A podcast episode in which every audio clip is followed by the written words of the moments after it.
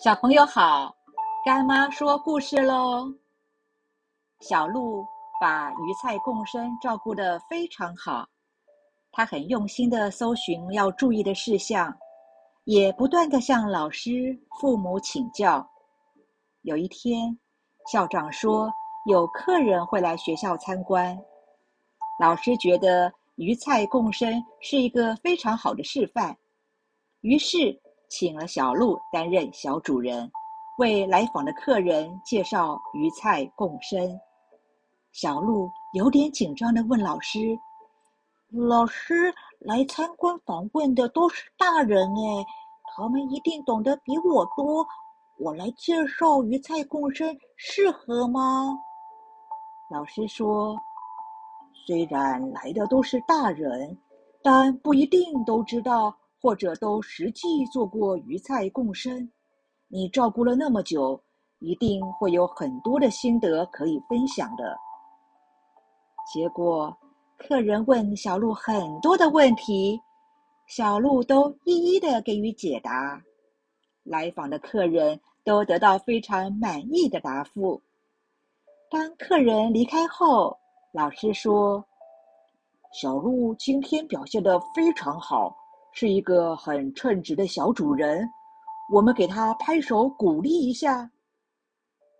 接着，小鹿很不好意思地说：“谢谢老师的夸奖，其实都是老师平日的教导，我只是分享而已。只是那些大人来问我鱼菜共生的事情时，我会有点不好意思，因为……”他们都是大人，却很客气的来问我这个小孩子。老师说：“这就是孔子说的‘不耻下问’。没有一个人会知道所有的事情，不清楚的事情就要问。孔子并不认为向学问不如自己或职位比自己低的人请教是一件丢脸的事，哪怕……”对方只是小孩子，也是一样。现在干妈问你，知道“不耻下问”是什么意思了吗？接着是大人的时间。以上出自《论语·公冶长篇》。子贡问曰：“孔文子何以谓之文也？”子曰：“敏而好学，不耻下问。”是以谓之文也。我们往往为了爱面子而不好意思开口询问，其实很多事情不知道是很正常的。尤其现在的三 C 产品，往往年轻人、小孩子比我们知道的还要多，还要熟悉。术业有专攻，每一个人都有自己厉害的地方。千万不要觉得开口问人是一件丢脸的事。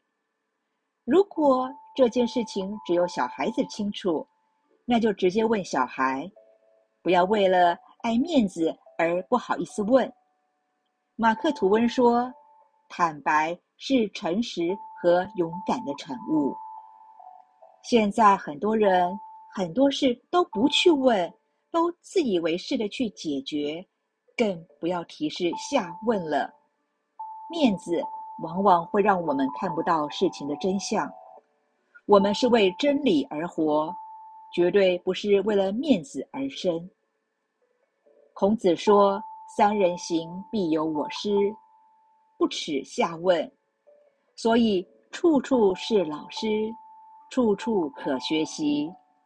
重点是要提出勇气去问。而不是不懂却装懂。最后，希望我们能够多多请益，才能不断的学习。今天的故事就说到这儿，我们下次见喽。